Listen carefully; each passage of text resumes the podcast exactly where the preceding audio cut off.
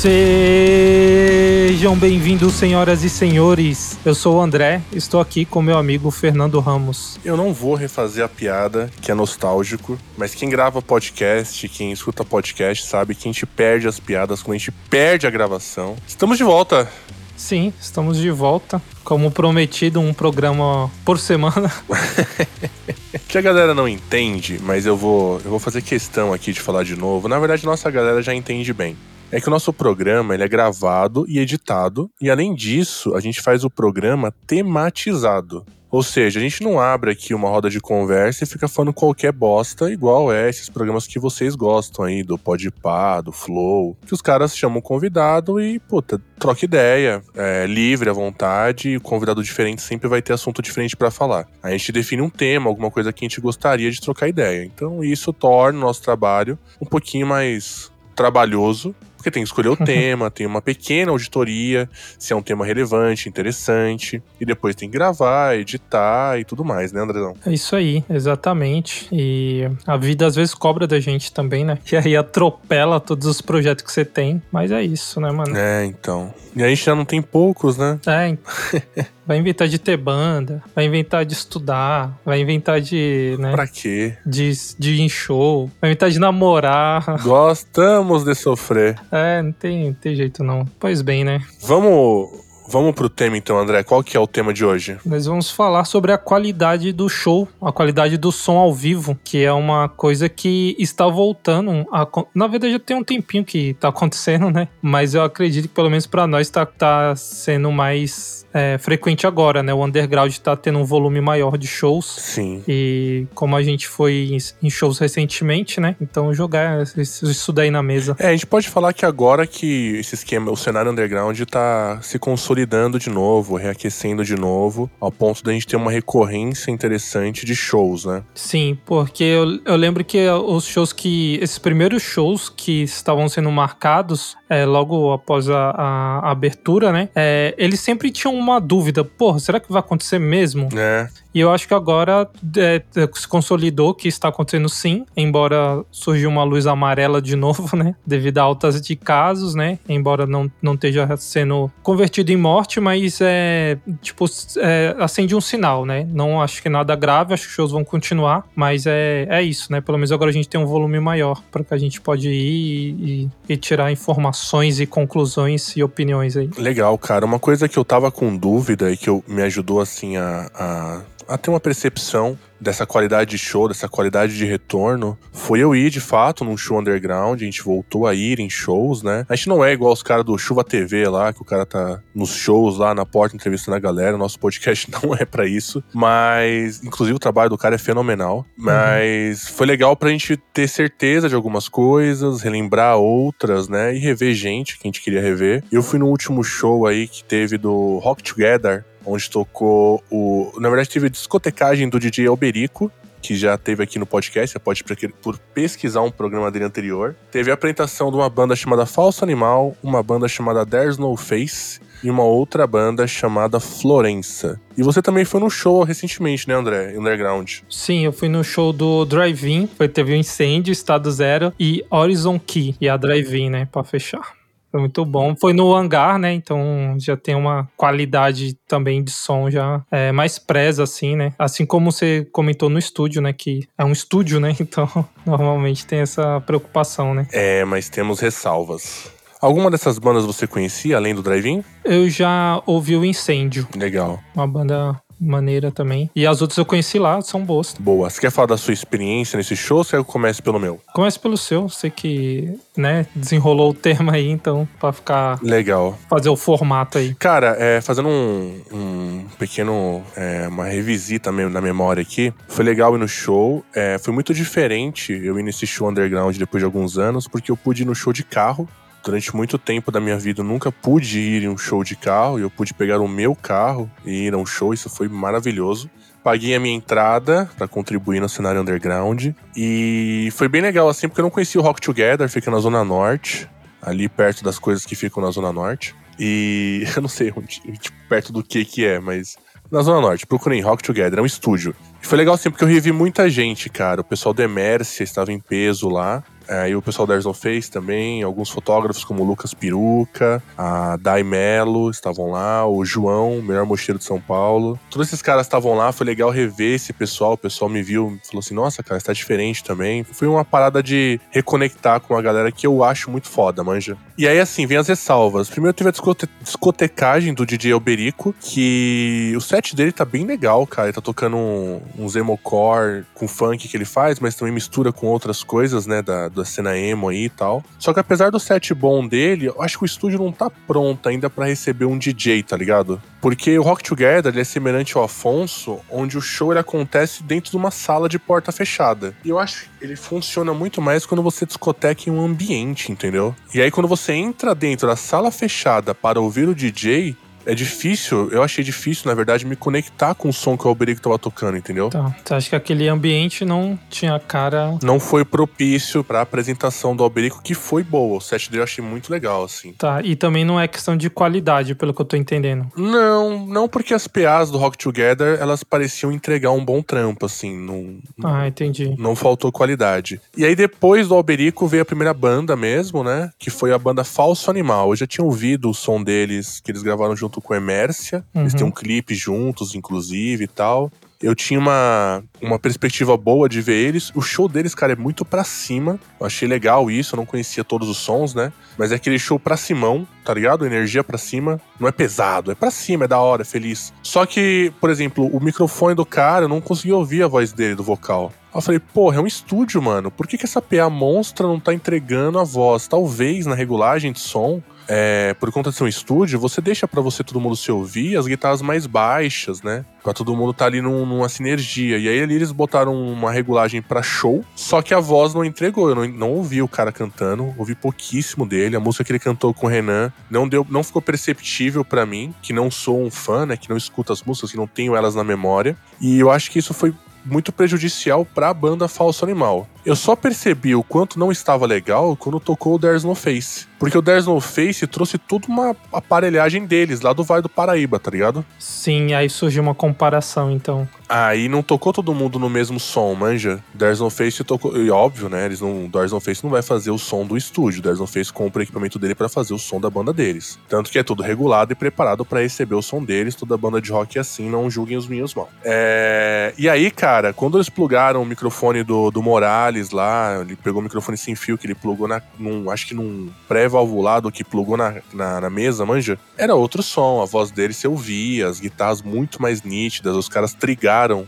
bumbo, aquele microfone de bumbo pra fazer aquele som de trigger no, na PA, tá ligado? Então, cara, eles entregaram uma qualidade muito mais absurda. Foi um puta show da No Face. É, é foda, porque underground é assim mesmo, né? Você tem que investir grana no seu equipamento pra entregar um show bom. Se você depende da casa, tá fudido. Poucas casas em São Paulo, acho que o Hangar é uma das exceções aí, vão te dar um- uma entrega de som maneira. Eu queria abrir esse papo, tudo, tudo isso, pra falar assim, cara, o quanto você tá preparado pra tocar ao vivo? Você tá levando aquela sua pedaleira Zoom 505 e a sua Stratocaster da, da, sei lá, Epiphone pra tocar, tá entregando o som que você precisa no ao vivo? Porque você pode ter uma falsa ilusão de que tá bom no, no seu computador porque você tá usando um preampli aí do, do, do como é que fala? V, VST e na verdade, no ao vivo você não entrega isso. E se você usa o VST digital, talvez você tenha que usar um iRig aí pra plugar no seu celular, no seu computador e entregar o mesmo som. Eu não tinha essa parada visível na minha cabeça, tá ligado? É um bagulho que era muito claro pra gente antes da pandemia.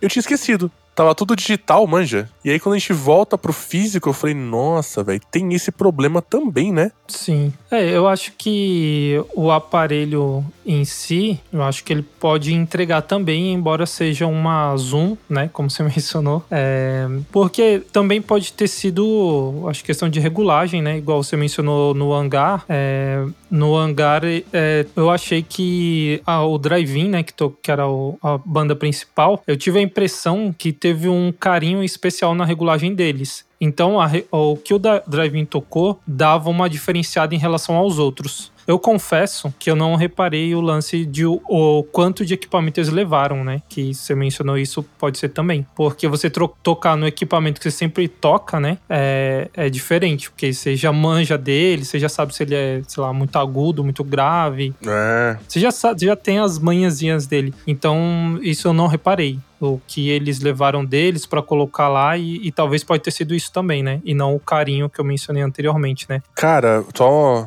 É, só uma vírgula. Você falou disso de você conhecer seu próprio equipamento. O Emerson é um exemplo disso. Eles plugam tudo numa mesa deles lá, regulam o som na mesa deles e entregam pro. Pras PAs e pro, pros amplis, tudo, só um, um canal estéreo como se fosse um CD, tá ligado? É. é, então, é um negócio que você fica. hum, Ao mesmo tempo, você tem algumas limitações, né? No caso, eu lembro que o MS eles tocavam tudo plugados por fios, né? Não tinha nem. Não era parada sem fio. Então tinha isso, né? De todo mundo tá com um fiozão que vai até a mesa, o retorno, não sei o quê. Mas eles também. ah, o ponto positivo é que eles entregam o bagulho já, né, mano? Já equalizado, sabe? Ou tá na mão deles, né? Se eles sentirem que tem alguma coisinha, eu, acredito, né? Que você já vai lá e dá uma, uma pinçadinha lá em alguma, algum volume, alguma coisa assim. É, mas, assim, também, eu acho que isso pode gerar um problema, né? De você ter um equipamento que é mais barato, que é mais simples, mas eu acho que também é, não deve desencorajar as pessoas, tá ligado? Se é o que você tem, se, tipo, mano, faz, tá ligado? Que eu acho que o rock é um pouco disso também, né? Sim. de, mano, é isso que você tem? Qual o melhor som que você consegue tirar disso? Então, mano, vai embora, toca mesmo, tá ligado? E a tendência é, é melhorando, né? Mas, lógico, quando a pessoa tem grana, faz ter um pouquinho mais de grana, ou também ela tá muito tempo na estrada, né? Que aí também eu acho que tem isso, você vai entendendo é, melhor o que, que você precisa, né? Sim, cara, mas assim, eu concordo com tudo que você falou. A gente concorda juntos que é um tema que o cara tem que prestar atenção e ele tem que ir fazendo conforme dá. Mas na sua opinião, quanto que essa pessoa tem que estar preocupada com o show que ela vai fazer? Vamos dizer, um guitarrista. O quanto esse guitarrista tem que estar preocupado? O que que ele precisa ter de mínimo, na sua opinião? Putz, mano, é muito relativo, né? O que eu, o que eu penso pra mim. Bora. Por exemplo, é, eu tinha uma pedaleira que ela é, era muito grande, né? Que é a HD 300, se eu não me engano, da Line 6. PlayStation lá, né? É, não sei se é um PlayStation, acho que é maior que o PlayStation. e pesada, né? Que ela tem a, a- Justamente porque é um negócio pra você pisar, né? Tem toda uma estrutura ali de, acho que de ferro e tal. E eu não tenho carro. E pra mim levar isso pro estúdio. Ela tem uma qualidade muito boa. É, tanto é que ela já é meio antiga e muita gente ainda usa ela. Ou, é, ou é, qual que é? Atualizações dela, né? Aham. Acho que a, a- a- tem a atual que é 500, 400, né? Enfim. É, então a qualidade dela é top, mas ela não é o que eu uso, não estou usando no momento. Eu comprei uma menor é, por causa disso, tá ligado? Ela entrega menos, mas na minha realidade faz mais sentido. E agora, assim, igual hoje, eu não tocaria com, por exemplo, aquele pedal metalcore da Boss. Porque. e assim, eu já toquei, tá ligado? Não, né? Mas todo mundo sabe que ele é meio abelhudão, né? E tal. Você tem que usar ele moderadamente, de preferência é, ser uma peça do seu set, mas não ser o seu set, que a gente tinha muito disso, né? Botava o, o MT-02 como se fosse uma ponte, né? É, e ele era, mano, era o que você precisava. Então, assim, hoje eu não, não faria isso, né? Pegar um pedal que é tão sujo, né? Tão distorcido assim e ter só ele. Eu sou mais o cara da pedaleira também, então tem que ter uma pedaleira. é, a própria Zoom, ela tem coisas hoje que, que são acessíveis e são melhores do que aquela Zoom antiga, né? Que era também bem abelhuda. É, então, pelo menos pra mim, né, falando do, do, do que eu uso, eu partiria desse princípio. Eu não. Eu não usaria algum pedal muito simples assim, porque eles são muito sujos. E mas também, é, mesmo às vezes tendo condições, eu não teria algo que é bom, mas é muito pesado, por exemplo, que isso me dificultaria o meu transporte. Aham. Então eu fico no meio, no meio termo. Atualmente tô, eu comprei uma Moe, que é uma a- aquela de entrada dela, que é bem pequenininha. E não é a minha pedaleira definitiva, mas eu acho que com ela eu já consigo tirar um som, né? Mais pra frente eu quero até comprar uma outra, provavelmente da Moe também, pelo pelo fato dela ser compacta. Certo. Então, eu acho que pra mim esse seria o meu mínimo hoje. E aí você acha que plugando a sua guitarra nesse seu set aí que você tá montando, que você já tem, em qualquer caixa de som das casas de show que você sabe que existem do underground, você vai conseguir tirar um som maneiro aos seus ouvidos? Eu acho que sim, mas não dependendo exclusivamente da, da pedaleira. É, que eu acho que vai ter uma parada ali de ouvido, tá ligado? De ser, mano, como é que é aqui? Como que o pessoal lá embaixo tá ouvindo? É, a gente muitas vezes até fazia isso, né? Na hora de passar o som, normalmente você, o Marcelo, né? É, no show que a gente fez, na verdade, né? É, vocês descem, tentam ouvir de lá o que que tá acontecendo, se, tipo, tá igual o que que a gente tá ouvindo no palco, né? Pra ter essa ideia também, porque eu acho que, principalmente a pedaleira, por ser mais simples, ou talvez até uma pedaleira top mesmo, mas se você não tiver uma noção de como as- o pessoal tá escutando, pode cagar o som também, né? Tem que ter ali uma, uma afinadinha ali na hora, né? Uma refinada ali na hora de você pegar o amplificador é ruim. Ah, beleza, mas você vai ter que tocar com ele, tá ligado? Então, tenta tirar o melhor dele, tenta ver ali na hora. Que eu acho que o. é, falando principalmente de mim, o meu equipamento não, não garantiria. Então, teria que ter essa, esse skill ali na hora, né? De, de, tipo, saber me regular e também contar com outras pessoas da banda pra ouvir de fora e, e, e dar um, uns pitaco também, né? E aquele vocalista, cara, preguiçoso, filha da puta, que não tem nada de equipamento, chega lá, vai cantar e, e pega o microfone da casa lá e não entrega nada. Você acha que esse cara e o vocal é porque assim, o baixista ele vai seguir uma linha parecida com o guitarrista, o baterista ele tem talvez mais coisa pra se preocupar, mas de uma forma diferente, né?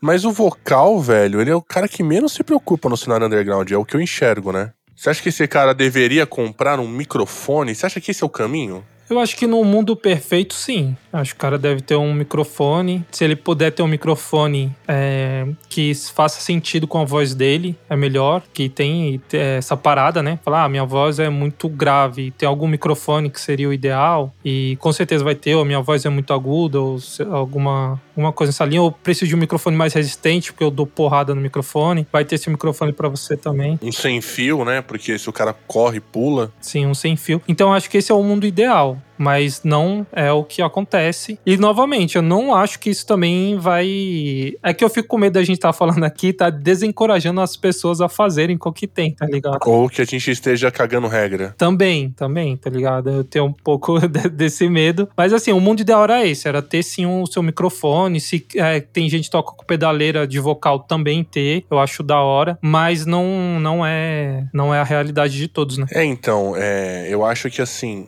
Só pra voltar, pra quem escuta a gente há bastante tempo, sabe que a gente encoraja muito você a fazer esse som merda que você faz e divulgar ele, mostrar pros outros, que daqui a pouco você vai morrer, velho, ninguém viu essa merda. Então, cara, entrega, faz, solta, mostra pros outros. Você não pode ficar se limitando a ter um equipamento X ou Y pra fazer o seu som, tá ligado? Só que eu acho que a gente tem esse papo, mano, a gente direciona o cara a coisas que ele tem que se preocupar. Porque por mais que ele faça um som daquele jeito, que aí não tenha grana, que aí não tenha conhecimento, que aí não tenha o que for, ele vai ter que ter, velho. Você vai ter que investir tempo no seu hobby, você vai ter que conhecer as coisas, você vai ter que investir dinheiro no seu hobby, você vai ter que comprar as coisas, não tem como.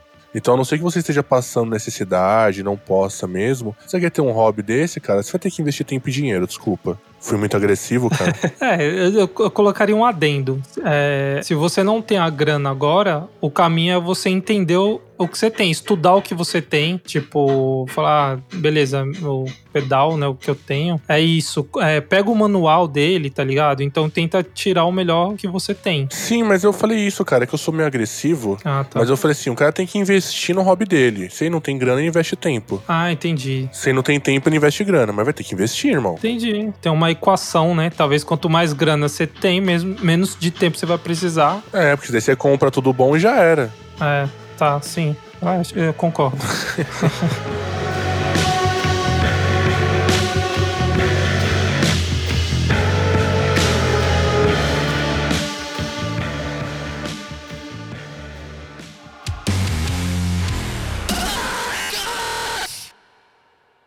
Chegou aquele momento que a gente diz adeus. Adeus. Isso aí. Curte a nossa página. Esqueci como é que faz o final, tá ligado? A gente geralmente faz uma conclusão, assim, se você é, tá pensando em voltar a tocar aí, né? tá pensando no seu equipamento, tá tirando o pó dele, fala pra gente qual é o seu equipamento, manda uma DM lá no Lycans SP, lá no Instagram, arroba LycansSP. Inclusive, a gente tá voltando a mexer nele aí aos pouquinhos. Ele tá tipo um carro álcool, sabe? Hum, sim, Carro álcool no frio que vai pegando assim, vai pegando, vai pegando, vai pegando, tá pegando. sim, vai chegar lá. Vai chegar lá. A gente. Mas é o lugar que a gente é mais ativo. Se você mandar qualquer coisa por lá, a gente vai ver na hora e vai conseguir te responder pra gente poder trocar essa ideia. E compartilha com seus amigos, né? O podcast dos Lycans, um podcast diferente aí, que fala de temas é, muito voltados à música e tal.